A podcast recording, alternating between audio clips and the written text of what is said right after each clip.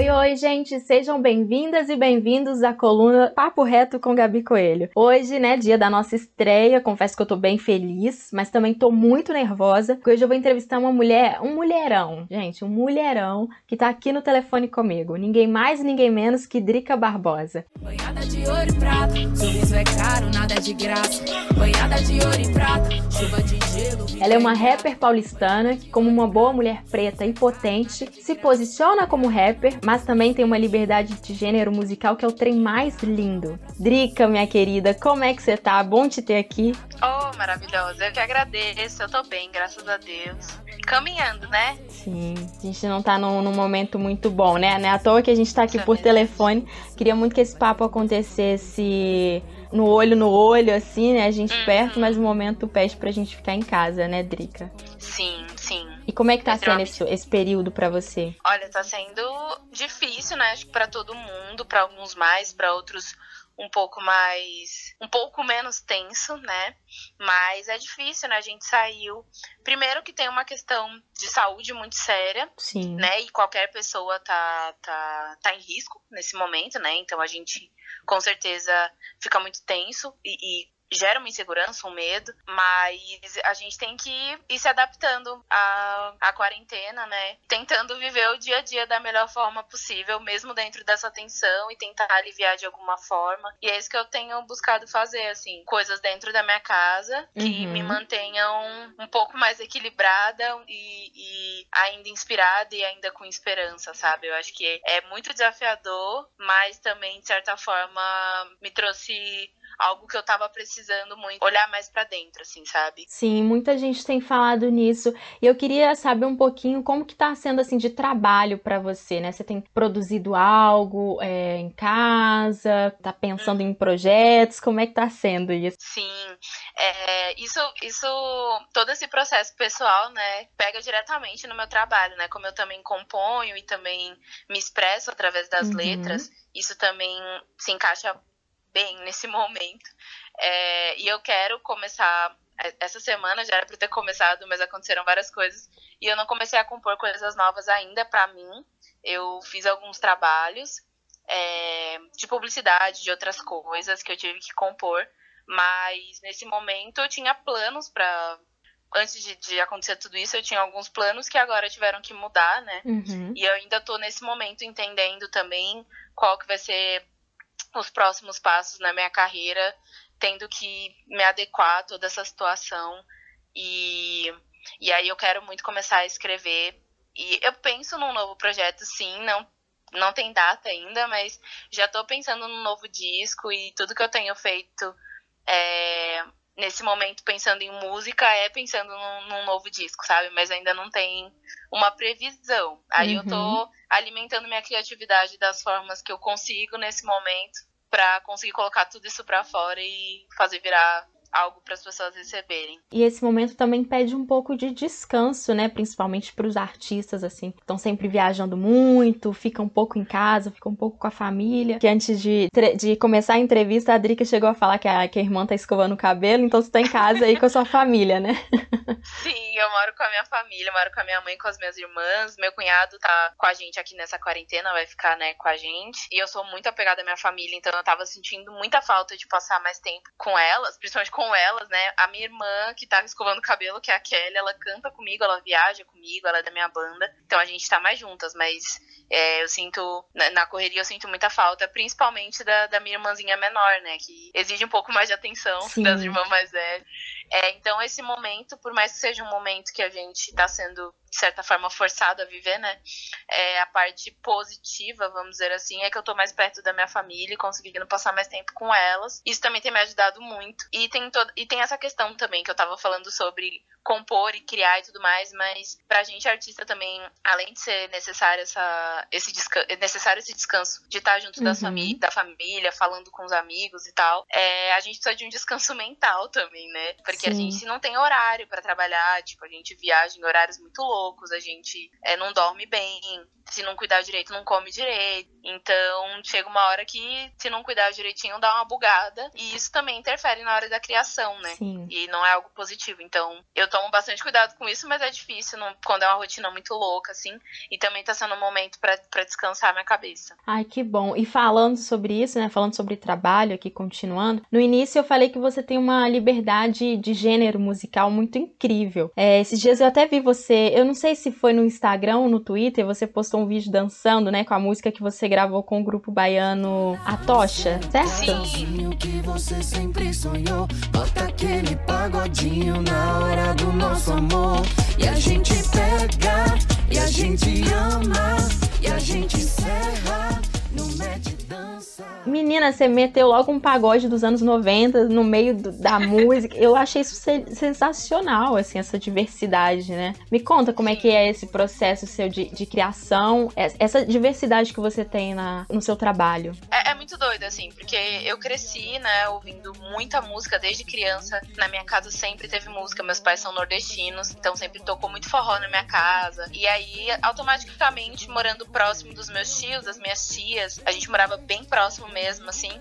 E eles também ouviam música alta, então misturava todos os sons. Então, num dia só eu ouvia forró, ouvia pagode, ouvia axé, ouvia funk, tudo no mesmo dia. Uhum. Então eu cresci já tendo ao meu redor essa diversidade musical e eu gostava de tudo isso, sabe? E até chegar no momento que eu realmente me identifiquei mais com o rap é, pra, pra começar a criar músicas, né? De fato, eu me identifiquei mais com o rap. É, eu comecei a trabalhar em cima do rap, né, e do R&B, mas eu fui vendo que eu sentia falta de colocar esses outros ritmos na minha música, que são ritmos que fazem parte da minha vida e que também contam, cada um conta uma história que tem tudo a ver com, nó, com, com, com a nossa história, com a nossa negritude, sabe, também. Uhum. Então eu queria muito misturar tudo isso. E eu sou. Meu, eu- meu sonho era ter nascido na Bahia. Real. Eu fui feita lá, então eu sinto que eu tenho um negócio de lá. Porque meu pai é baiano, né? Tem uma ancestralidade em tudo que você faz, né? Sim, às vezes indiretamente, quando depois que eu fiz o negócio que eu percebi, eu falei, cara, super tem é, é, ancestralidade presente aqui. E, a, e a, a Bahia me chama muito, assim, eu amo muito. Eu, eu sempre quis fazer uma- essa mistura, assim, do, ou do Arrocha, que eu cito a Rocha também em alguns versos. Uhum. É, mas da musicalidade baiana, principalmente, eu sempre quis trazer de alguma forma. E aí surgi- surgiu essa oportunidade dentro do disco e foi maravilhoso. E aí eu vou trazendo é, outras inspirações de outros ritmos também. A- até o amanhecer do disco, ela tem um- um- uma pegada meio de shot, sabe? De, de forrozinho, assim. Então eu fui trazendo de uma forma que fica equilibrado, fica legal, né? Pra não ficar uma coisa, tipo, misturar de qualquer jeito. Aham. Então tem que equilibrar legal e eu acho que super funcionou. Também foi um foi tipo um desafio, não, não um risco, mas um desafio fazer, mas super rolou porque como eu gosto, ficou mais fácil de entender quando eu ouvi e falei, não, é isso, tá, tá da hora. Já bora botar pro mundo. E ficou ótimo, não? é uma das minhas favoritas, na verdade. Menina, o povo, o povo viu, eu acabei de, de repostar um stories de uma mãe com uma menininha bem pequena, acho que ela não deve ter nem, nem Aham. dois anos, três anos, cantando a música, cantando Tentação. Eu não aguento essas coisas.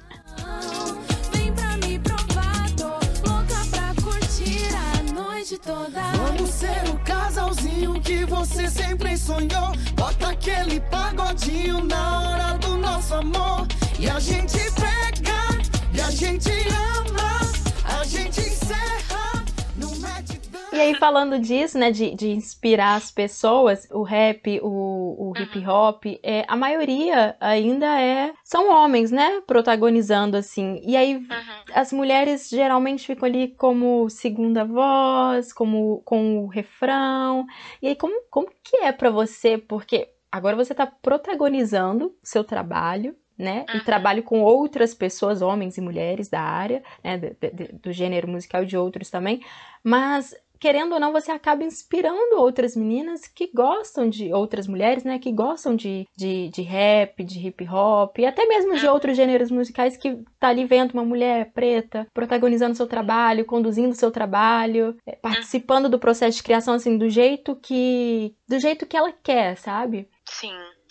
Cara, é, é muito doido, assim, porque eu tive e tenho muitas inspirações para que eu faça o meu trabalho hoje, né? Para que eu tenha é, realmente coragem de fazer o que eu faço, porque é realmente desafiador para a mulher, principalmente dentro do rap, falando na música em si já é difícil, no mundo já é difícil, na, na, indústria musical é, é extremamente difícil ainda mais no rap, que é um gênero ainda não muito reconhecido, principalmente no Brasil. Então, tem mais esse desafio de você fazer com que as pessoas parem para prestar atenção no que você está fazendo, sendo que você faz um trabalho de qualidade, mas dentro de uma cena onde sempre o parâmetro de qualidade é masculino, uhum. sabe?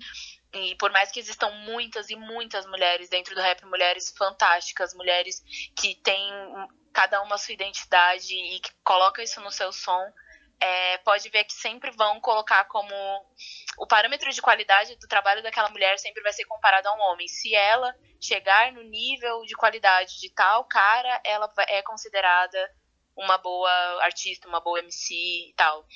E, e, isso é o que também é uma das coisas que a gente precisa mudar urgentemente, que já era para ter mudado desde sempre, né? Já, já não era nem para existir, mas que ainda acontece muito.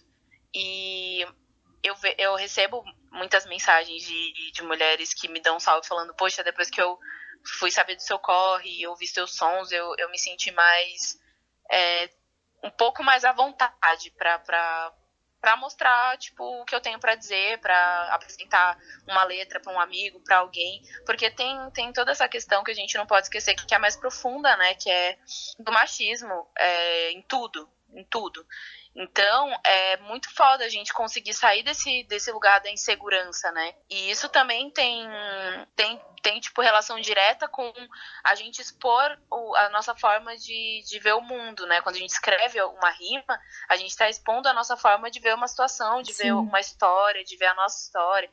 E isso é muito foda, a gente realmente se abre para se abre assim, abre o nosso mundo para as outras pessoas e isso é muito foda e é, exige que a gente consiga sair desse lugar inseguro que é ser mulher no mundo, sabe? Sim. Então, quando a gente vê outras mulheres realizando, isso com certeza dá o gás que é necessário para que a gente também faça.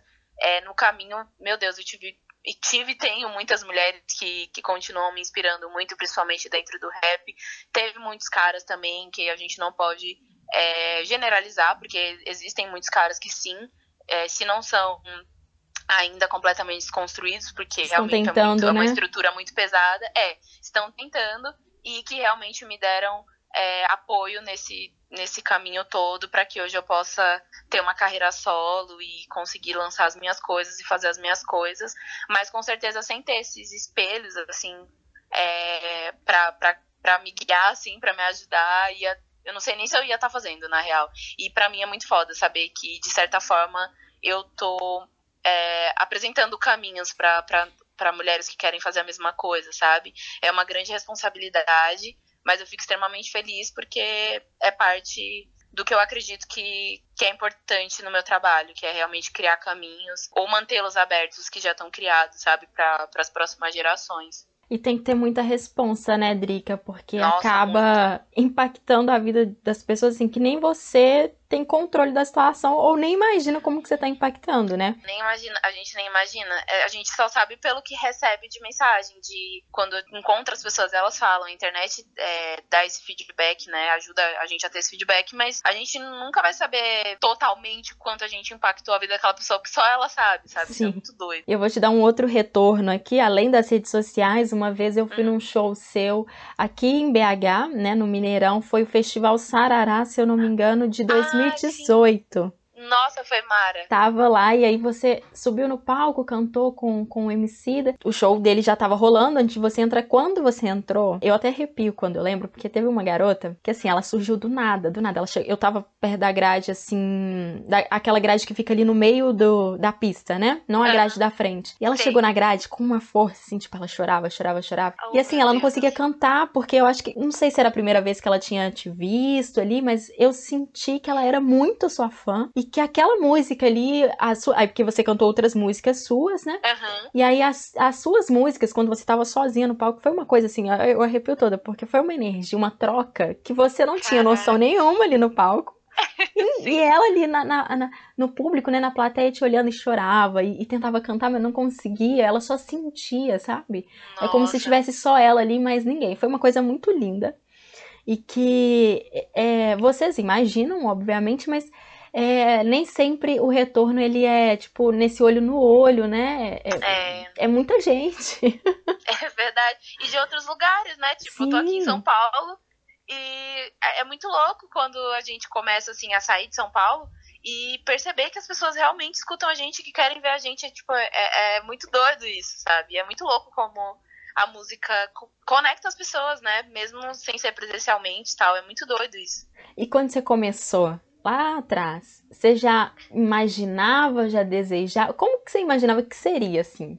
Nossa, ó, pra, é, é muito doido, porque eu comecei a fazer rap com 14 para 15 anos. É, e eu não tinha nenhuma pretensão em ser artista, em, em, ser conhecida pelas pessoas, de fato, assim, de realmente ter uma carreira. Eu não tinha essa visão. Eu era uma menina ali, na adolescente, uhum. que tinha encontrado uma forma de se expressar, de, de compartilhar o que sentia com o mundo. E o rap, o rap me, me abraçou para isso, assim, eu abracei o rap também. A minha satisfação era escrever e ficar orgulhosa do que eu tinha feito e mostrava para os meus amigos e mostrava para os meus amigos da batalha e para ver a reação deles e também saber o que eles sentiram, né? Porque naquele naquele momento ali do rap, da batalha de rap, a gente realmente fazia a letra para compartilhar entre nós, assim, porque era uma realidade muito distante o que a gente vê hoje de ver o rap tocando na rádio, em, em rádios é, grandes e tudo mais. Tinha algumas rádios, mas que tinham uns nichos, assim, tipo, que toca rap, sabe? Não era em todo lugar que você via artistas é, de rap. Então uhum. a gente não tinha essa pretensão de é, ser conhecido no Brasil inteiro, por exemplo. E foi aí que é, o Emicida trouxe pra gente é, essa possibilidade, mostrou essa possibilidade, sabe? De com o rap conseguir é, viajar o Brasil e, e mostrar o, o, som dele pra, pra geral, assim. E, obviamente, não só ele, mas ele foi uma das, das, das primeiras pessoas que eu vi fazendo isso e que eu pensei, poxa, realmente é possível. E ali na, naquela fase da minha vida, ali passando da adolescência depois para a vida adulta, que eu fui pensando, poxa, o que, que eu vou fazer depois da escola, né? Eu já trabalhava também, comecei a trabalhar com 16, ia fazendo paralelamente música e, e trabalhando no emprego fixo, mas eu não tinha uma, uma visão, tipo, ah, eu quero fazer faculdade, Primeiro que faculdade também era uma realidade longe, né? uhum. né? É, pra mim, tipo, ninguém da minha família tinha feito faculdade até aquele momento. Tenho primos que hoje já fazem e tal, mas enfim, a gente sabe que teve portas aí que se abriram, né? Principalmente de 2007 pra cá. Sim. Mas eu não tinha essa visão. E aí eu não sabia o que fazer. E aí eu pensei, poxa, será que não é o momento de eu realmente levar a sério a questão da música? Será que eu consigo, de fato, ajudar minha família com dinheiro em casa e ao mesmo tempo fazer o que eu gosto? E foi é, vendo outras pessoas realizarem isso que me deu essa vontade. E aí eu comecei realmente a pensar, poxa, vou me dedicar real a isso. Mas demorou um tempo. Eu saí do meu emprego fixo em 2017, meu Deus, não lembro nem quantos anos eu tinha. Eu tô com 28 agora. não lembro, mas demorou bastante, sabe? Do, tipo, dos 14 até, é, sei lá, até de fato os 20, 21 anos. É, que eu realmente parei e falei, não, vou realmente fazer música, eu quero viver disso e eu sinto que a minha missão é essa na Terra. Mas demorou porque é difícil a gente ter essa perspectiva positiva no Brasil, né? Porque Sim. viver de arte aqui é Viver de tudo é complicado, principalmente de arte. É muito difícil. É, e aí tiveram essas pessoas que me encorajaram para que eu começasse a ter essa visão de me ver como uma artista é, e de espalhar meu som e tudo mais. Isso demorou um pouco para acontecer, mas também quando começou a acontecer foi realmente a certeza. Tipo, eu não, não me vejo fazendo mais nada, sabe? E que bom, né? A gente que agradece. Ô, oh, maravilha! Mas é isso. E demorou bastante. Tipo, tem um pessoal que sempre pergunta: Nossa, mas você desde criança você queria ser artista? E, tipo, não, tipo, eu não tinha essa visão. Tipo, ah, eu vou crescer, fazer aulas e vou. Tipo, a gente não tinha essa perspectiva, né? A gente é, cresceu pensando: eu tenho que arrumar um trabalho. É a realidade, pagar né? um estudo. É. Como a realidade é, influencia nos sonhos, assim. Muitas vezes, assim, Total. várias pessoas aí talentosas, espalhadas pelo mundo afora talentosa assim, né, no, meio artístico ou em outras Sim. áreas, Mas aí tem a questão da perspectiva, os acessos ainda são poucos, né? A gente sabe como funciona para quem é da periferia, para quem é de favela, né? Uhum. E, e aí a gente vê que isso interfere muito nos sonhos das pessoas. E aí, por isso, Total. quando eu falo assim, que bom que você não desistiu e que bom que, que, que essas pessoas te ajudaram, porque Uhum. hoje a gente vê o, né, você colhendo bons frutos, mas entendendo também que todo esse processo que você passou, né, essa trajetória que você tem trilhado, não é nada fácil, ainda não é, né? Sim, ainda não é. E eu tive que recomeçar, de certa forma, assim. Tudo que eu tinha feito, tipo, mais de 10 anos, é, serviu como experiência, mas a partir do momento que, que eu entrei pra Lab como artista de lá, e a gente começou a criar um planejamento de carreira mesmo, é como se eu estivesse recomeçando tudo, sabe? Uhum. E aí vem mais um desafio, e é muito louco isso. É, a vida a vida faz isso acontecer, obviamente, para que a gente evolua. Acontecem várias situações. E dentro da, da, da música, quando você pensa em carreira, acontece muito isso também. É sempre um desafio, cada disco é um desafio, cada música é um desafio. E isso exige muito, do- muito da gente e da gente entender nossas raízes também, porque vem muita coisa pra, que, que pode influenciar na desistência, sabe? Sim. E ainda mais sendo mulher preta, enfim, né? A gente sabe como é que é. Sim. E aí, pra, pra te motivar, tem uma galera que, que mandou perguntas lá no meu Twitter, né? Porque eu falei, e se um dia eu entrevistasse a Drica? Como quem não quer nada? E aí mandaram algumas perguntas e eu vou Uhum. fazer para que as pessoas também das redes sociais possam participar do podcast, né? É, a primeira é: como foi o processo de construção do seu verso em Mandume? Pra quem não sabe, aí foi uma, é uma música que você canta com o Emicida também, né? E outras Uhum. pessoas. Fala um pouquinho pra gente.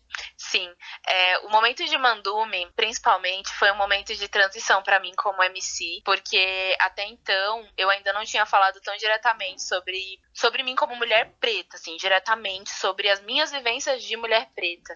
Lógico que tudo que eu tinha cantado sobre relacionamento, sobre qualquer coisa, tinha isso também, é, porque tudo permeia a minha vida, né? É, toda essa estrutura acaba me atingindo de várias formas. Então estava ali, mas não estava diretamente. Mandu me, me trouxe esse espaço para falar diretamente sobre isso. É, e foi muito foda, assim. Era um momento que eu também estava me entendendo na minha vida pessoal, que eu tava fazendo transição capilar para deixar o meu cabelo natural novamente, que eu não via desde os meus sete anos de idade. Que eu tava entendendo melhor minha negritude, porque dentro da minha casa a gente não tinha essas conversas. Uhum. É, e eu acho que muitas famílias brasileiras não só passaram, como ainda passam por isso, não tem essas conversas é, sobre racismo, sobre, enfim, toda essa questão racial. E era, era um momento que eu tava ali entendendo tudo isso. E aí o Emicida me convidou pra essa música. Quando ele falou a história da música, eu já fiquei tipo, caralho, que foda. A temática, a história de Mandume. Eu já fiquei tipo, meu Deus, é, é, é, é muito pesado, muito real. E eu, tipo, preciso mandar bem aqui, né? Deixei em choque, tipo racionais, hey boy. Tanta ofensa, luta intensa, nega minha presença. Chega, sou voz das nega que integra resistência. Truta, rima, conduta, surta, escuta, vai vendo. Tempo das mulher fruta, eu vi menina, veneno. É, mas foi muito desafiador. E como Mandume é uma música, né? Dentro do, do rap a gente fala muito sobre cypher, que é onde cada MC vai lá e mostra. é, tipo, que é o mais foda. Sei lá, tipo, ah, eu sou o melhor das rimas. E existe uma competição, mas é uma. Não, não existe uma competição saudável, não é sobre isso. Mas é, é desafiador pra cada MC fazer a sua melhor linha. E aí foi muito desafiador pra mim. Eu escrevi o verso, mandei pra Emicida. A Emicida falou, poxa, eu acho que dá pra, pra ser ainda mais direto. Dá pra, tipo, construir essas linhas de forma ainda mais direta. E aí, em conjunto com ele, a gente criou o verso de Mandume, com tudo que eu queria botar pra fora. Eu senti que todo mundo ali tava muito sedento por falar tudo que tinha pra falar, sabe? Uhum. E foi muito, tipo, eu nunca esqueço a sensação de estar no estúdio ali realizando isso. Pra mim, como, como fã também do Emicida e de todos que estavam ali, tipo, eu conheço todos os meninos há muito tempo. O Rico da Lação eu conhecia desde a época da batalha, o, o, o Music, que antes era Phil, né? Do Terceira Safra, o Amiri, tipo, todo mundo eu conhecia conhecia. Então, para mim era uma, uma grande realização. Eu nem acreditava que eu tava ali é, colocando todos esses sentimentos para fora. E Mandume é tipo atemporal, né? Infelizmente a gente ainda vive muito forte tudo que foi cantado ali, é, as partes ruins que foram cantadas ali, é, mas que também foi um momento para mim de autoafirmação da minha potência como, como preta, como mulher preta. E é muito foda que as pessoas sentiram isso, sabe? Eu fico muito feliz toda vez que alguém cita Mandu me fala que se, se identificou com a música em geral e com o meu verso, porque em maioria mulheres pretas se sentiram representadas e era exatamente isso que eu queria. E conseguimos.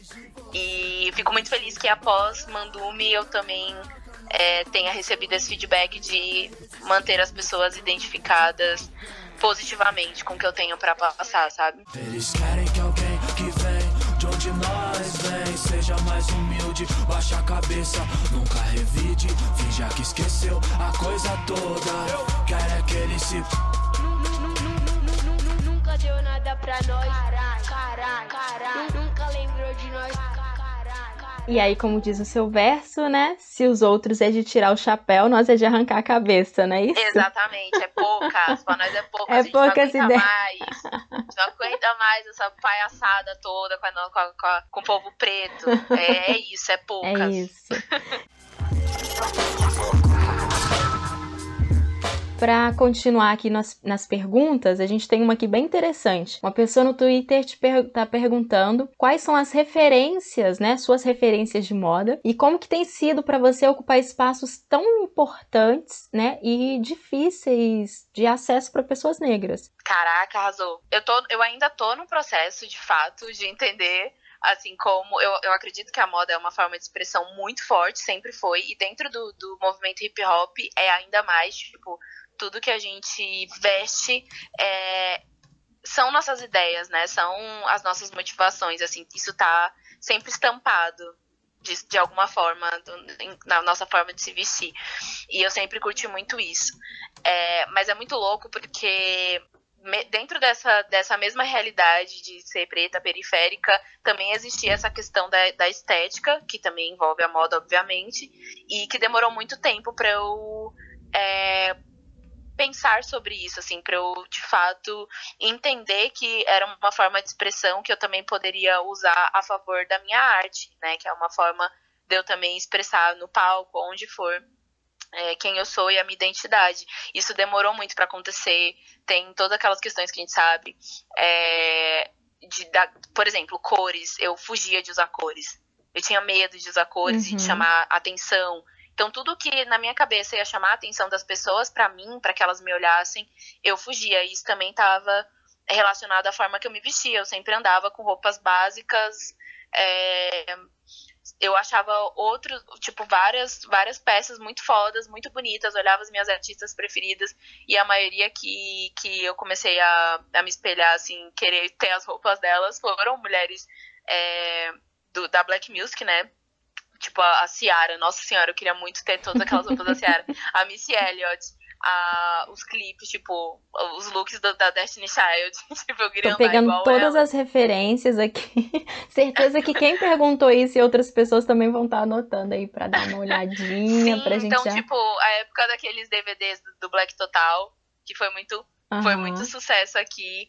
É, eu assisti os clipes e eu ficava desejando aquelas roupas, mas eu não me via Tipo, eu não me via à vontade, de fato, pra me vestir assim, porque eu não queria chamar atenção. Isso também foi algo que eu tive que lidar e, e mudar essa, essa visão para que é, eu conseguisse me expressar melhor de todas as formas, né? E eu quis muito trazer isso no palco, por exemplo, já logo de primeira, assim, pá, trazer cor, trazer brilho, trazer as coisas, cabelos diferentes porque era uma forma para mim de sair dessa prisão estética que, que foi criada, estereotipada para mulheres pretas, sabe? Uhum. Então, é, eu, eu digo que eu ainda estou em processo porque tem muitas coisas que eu ainda quero usar, mas que eu ainda estou experimentando para ver de fato o que tem a ver comigo, né? Porque tem por exemplo, tem uma blusa um, uma jaqueta muito linda que você acha lindíssima em alguém ou na, na, na, foto da loja, mas você coloca em você e você não se sente tão confortável. É um processo, de fato. Mas eu entendo hoje muito melhor o que tem a ver comigo ou não e o que eu quero é, usar ou não. E foi pensando nisso que eu criei com a Lab, né, a coleção Drica Barbosa by Lab, a primeira Chique. leva, né, da, da coleção. a primeira leva dessa coleção, ela é, elas são de peças mais básicas, vamos dizer assim, né? Que são peças de cor neutra, tem uns, uns toques de cor, mas ainda são mais neutras, que é para atender mais gostos mesmo, por ser um, um primeiro passo ali uhum. junto, e, e que é coisa que eu amo, eu ainda super amo usar camiseta, amo usar, eu amo preto, então uso muita roupa preta, mas sempre tento trazer cor pra minha vida. Mas essa coleção tem essa, essa pegada mais clean, assim, para alcançar mais pessoas, para que mais pessoas sintam a vontade usando. Mas eu quero dar mais passos e quero criar coisas mais é, divertidas também, que tem a ver comigo. E tô vivendo esse processo todo, mas as grandes referências para mim são essas mulheres do, da, da Black Music e os estilos, a Rihanna, meu Deus do céu. Não posso não deixar de falar dela. Ela é o ícone da moda. E claro, não deixando de falar também é, estilistas brasileiros. Tem o Isaac Silva, que eu acho incrível as roupas dele. E eu quero muito passar a usar mais ainda, depois que eu conheci. Tem. Ah, e tem uma pessoa que eu adoro, que eu amo é, ver sempre os looks dela, que é a Maga Moura. Eu amo, amo, amo, amo. E eu quero ser colorida igual a Maga um dia. A Carol Conká é uma grande referência amo, brasileira de estilo. É, tanto que é o Dario Mitman, que é o stylist dela, que fez esses meus looks dos shows. E que eu amo muito, que assim, é, é muito como eu sempre quis me vestir, assim. E acho que é isso. Drica, uma coisa, uma coisa você tem certeza, né? Se esconder, nunca mais. Nunca mais. Olha, né, eu, assim? eu queria muito continuar aqui conversando com você o resto do dia, que o papo tá bom. Mulher, eu falo muito, meu Deus. Fiz um disco aqui já. Não, a gente vai ter que fazer um. É, exatamente. Lançamos um disco hoje com Drica Barbosa e Gabi Coelho.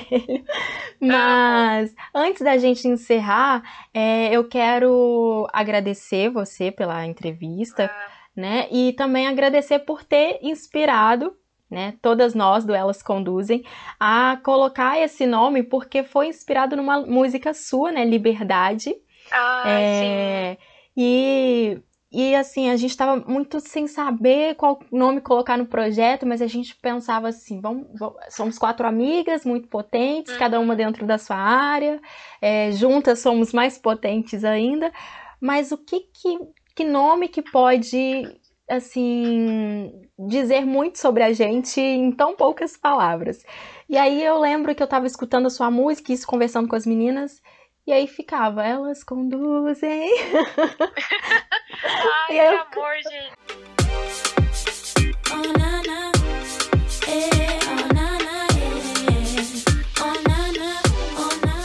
E aí eu falei, gente, é isso, elas conduzem, a gente uhum. conduzindo, a gente mostrando que mulheres é, são muito capazes de ocupar Sim. cargos altos ou qualquer outro tipo de cargo, mostrando que elas têm qualidades, têm competência uhum. para estar naquele lugar, para estar conduzindo projetos. E assim, obrigada mesmo, você inspirou muito a gente. Eu tô muito feliz de lançar essa coluna agora, né? Você sendo a nossa a minha primeira entrevistada. Ah, que maravilha! Eu que fico feliz, meu Deus. E, Fico e muito feliz saber de tudo isso.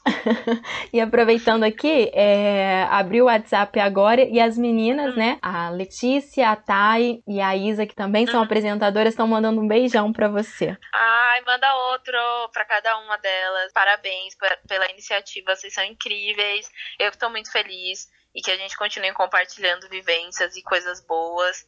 É, muita luz e vida longa ao podcast. Eu tenho certeza que vai alegrar muito, principalmente nesse momento vai levar muita informação para as pessoas. Sim, a gente quer usar essa comunicação como uma ferramenta para ajudar as pessoas, principalmente mulheres, né? E aí o, o, o, Elas Conduzem, ele vai vir com outras, outros formatos também, além do podcast, nos próximos meses. Mas Ai, isso aí é novidade, eu te conto em primeira mão. Uh, arrasou. Drica, obrigada, viu, querida? Um beijo. Ai, eu agradeço. Beijo, tchau. Maloqueira doida, né? Nomes que eu vi. carro. Oi, Gabi aqui, tudo bem? Oi, Gabi! Se você tá ouvindo um barulhão de, Ah, de secador, porque minha irmã tá usando do não, não. Tô não. Você tá Ah, ouvindo então aqui tá também? Porque minha tia também tá usando. Ah, não, tá suave também. Mulher, tu me dá um salve que eu falo bastante. Caraca, mano. Não, mas Não, tá tá- ótimo. Tá suave. Tá, a ótimo. entrevista tá massa. Vai ficar bem legal. Aí, bom. Deixa pra garota a direção, elas conduzem.